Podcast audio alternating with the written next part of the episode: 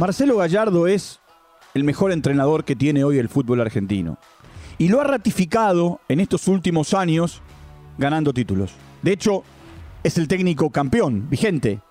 Es el técnico que ha llevado a River en eh, el mes de diciembre a ganar el trofeo de campeones frente a Colón.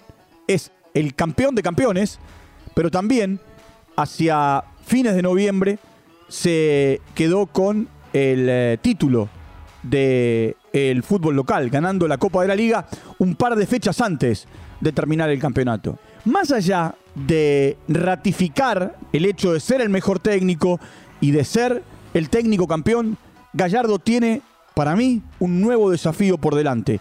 Y ese nuevo desafío lo vamos a charlar, lo vamos a tratar de entender a lo largo de este tiempo. Bienvenidos como siempre, estamos comenzando un nuevo capítulo aquí en eh, Footbox Argentina dentro de las plataformas de podcast de Footbox. Llegamos a nuestro episodio número 139 y lo arrancamos de esta manera.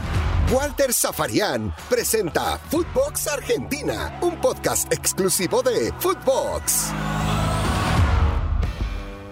A ver, el nuevo desafío que tiene Marcelo Gallardo para este año o por lo menos para este primer semestre con mucha actividad, ¿eh? porque River va a afrontar la Copa de la Liga, tendrá tres partidos en una semana para arrancar el campeonato, porque va a jugar el sábado 12 con Unión en condición de visitante. Entre semana miércoles va a recibir a Patronato en el Monumental y después irá al estadio Marcelo Bielsa el eh, domingo 20 para jugar contra Newell's. Nueve puntos en siete días Recordemos, son 14 fechas, los cuatro primeros se clasifican para jugar por el título.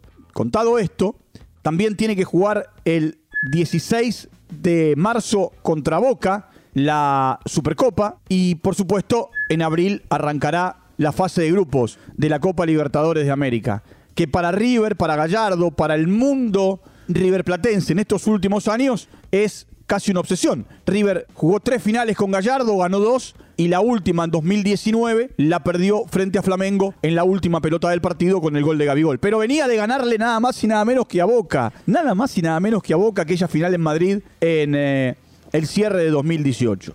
A ver, el gran desafío para Marcelo Gallardo es, por supuesto, ratificar que es el mejor técnico, ratificar y seguir ratificando que eh, en este último año, por lo menos que él planteó que va a dirigir a River, eh, intentará, por lo menos en este primer semestre, conseguir objetivos. Después tendrá en el segundo semestre eh, el torneo de la liga profesional, que serán 27 fechas, todos contra todos. Y buscará otra vez, en el caso de, ganar una de, las, de los dos torneos, o la Copa o el torneo de la liga, jugar la final de campeones. El gran objetivo de Gallardo, por lo menos para mí, desde afuera, es administrar abundancia. Sí, así como lo estás escuchando. No es fácil administrar abundancia. Gallardo está en su último año frente a este objetivo que es River y que arrancó allá por 2014 eh, y que le ha dado a River muchos campeonatos. A tal punto que en breve nada más van a inaugurar la estatua de Gallardo al lado de la de la Bruna, donde está el museo de, River, donde está el, River Store, donde el hincha de River va a conocer o a repasar la historia. Eh, por supuesto, cuando yo digo administrar abundancia, significa saber cómo manejar un plantel que ya era rico en cuanto a nombres hasta el 31 de diciembre del año pasado y que ahora es mucho más grande, mucho más importante, porque más allá de la salida del referente, del capitán, del símbolo que es Poncio, y de arqueros como, a ver, Bolonia o Lux, que también eran referentes, o de la salida de Girotti, que se va a Talleres de Córdoba, River incorporó a Mamana, a González Pires, Barco, a Elías Gómez, a Pochettino y también a Juan Fernando Quintero. Y está buscando un lateral derecho puede ser Herrera, el futbolista de San Lorenzo, porque es muy probable que Vigo se vaya. Hay que sumar a esto toda la situación de Roleiser y de Angileri, que hoy no están con el plantel y que ellos decidieron a partir de una situación, no digo de conflicto, pero sí de tirantez con el club, esperar hasta el 30 de junio para quedar libres. Y voy a argumentar esto de la abundancia. Claro, porque tiene más de dos, tres y hasta cuatro futbolistas por puesto. Por eso yo hablo de abundancia, de nombre. River se ha reforzado bien. Armani, que es el arquero titular, muchas veces capitán de este equipo, eh, está secundado por Centurión, que viene de su préstamo en Estudiantes de Buenos Aires, en la segunda división, en el Nacional B. Después Petroli, tanto Centurión como Petroli, mucho seleccionado juvenil, mucho seleccionado sub-20, en otro tiempo sub-17.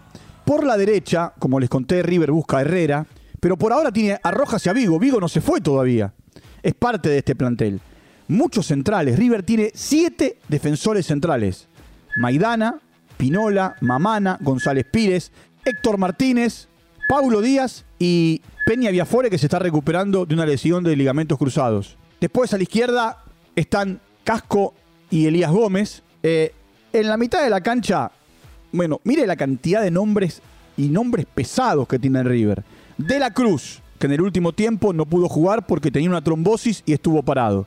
Simón, que se asentó en la primera, terminó siendo titular en el equipo campeón. Al igual que Enzo Fernández, que terminó siendo titular y figura. Enzo Pérez, el símbolo hoy, sin Poncio, el capitán del equipo.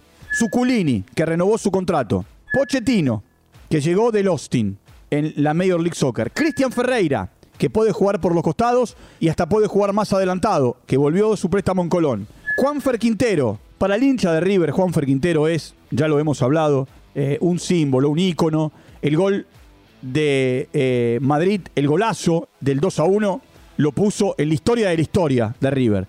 Barco, el jugador de Independiente que viene del Atlanta United, que llega para reforzar a River. Paradela y Palavecino, los dos que se han asentado en este último tiempo. Carrascal, que todavía sigue siendo un interrogante en River, eh, pero que Gallardo confía en él. De hecho, le ha dado minutos en los partidos amistosos de pretemporada. Brian Romero, que también hizo goles y, parecería que hoy no tiene un lugar en el equipo titular. Vuelve Matías Suárez después de la operación en la rodilla. Es cierto que está todavía en un tiempo final de recuperación, pero es un jugador importante en esta estructura de Gallardo, en este equipo de, de River. Y Álvarez, ese Álvarez que, bueno, acaba de ser transferido en casi 25 millones a el Manchester City y que por lo menos hasta junio se va a quedar en River.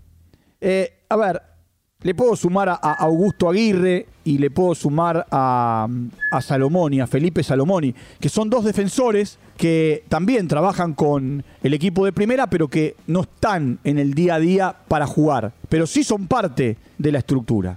30, 32 jugadores.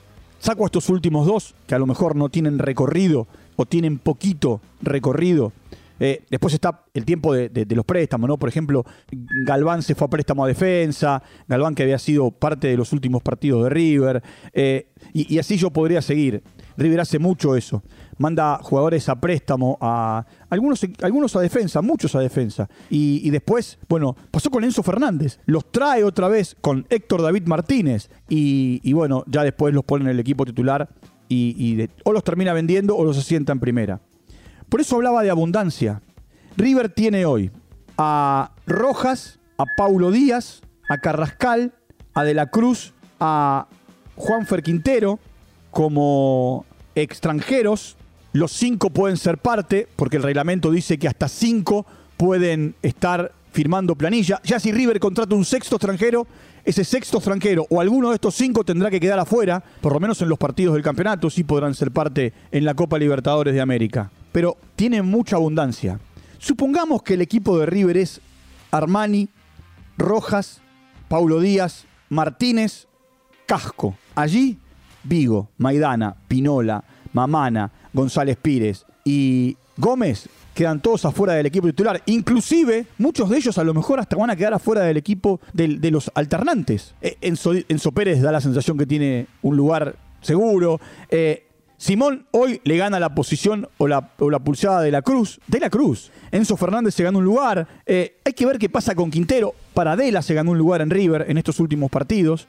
River en estos últimos encuentros amistosos ha jugado con cuatro defensores, cinco medios y un solo punta. Y ese solo punta va a ser eh, Álvarez. ¿Dónde va a jugar Suárez? ¿Dónde va a jugar Brian Romero? ¿Cómo va a entrar Carrascal? ¿Dónde va a incorporar a Quintero? ¿Dónde va a incorporar a Barco? Por eso es para River y para Gallardo un gran objetivo esto de administrar abundancia. Esto de tener que, bueno, como en Europa, decirle a jugadores importantes no solo que no juegan, sino que se quedan en fuera del banco de suplentes, porque no van a poder eh, entrar todos dentro de la estructura. Sí de estar concentrados, porque a lo mejor se concentran 24, 25 jugadores, o 23, pero después se van a quedar afuera. Es cierto que el desafío de River en el semestre es grande.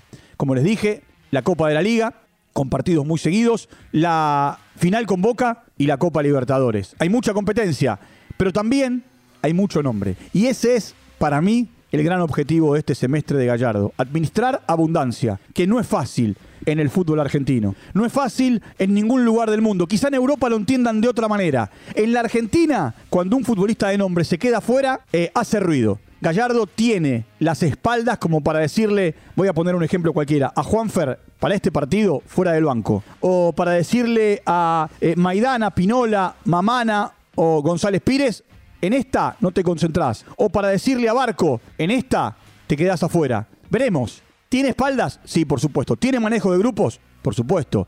¿Sabe cómo ganar campeonatos? Ha ganado de todo tipo y colores tiene que administrar abundancia. Y ese para mí es el gran objetivo de Gallardo en el, en el primer semestre de este 2022. Bueno, punto final para nuestro encuentro del día de hoy. Nos vamos a reencontrar eh, mañana con nuevos temas, con nuevos capítulos. Les recuerdo, entran a todas las plataformas de podcast, Footbox, Footbox Argentina, suscriben y están muy al tanto de todo lo que vamos haciendo a lo largo y a lo ancho de Latinoamérica. Un fuerte abrazo y nos reencontramos en cualquier momento. Chau, hasta la próxima. Footbox Argentina con Walter Zafarian, podcast exclusivo de Footbox.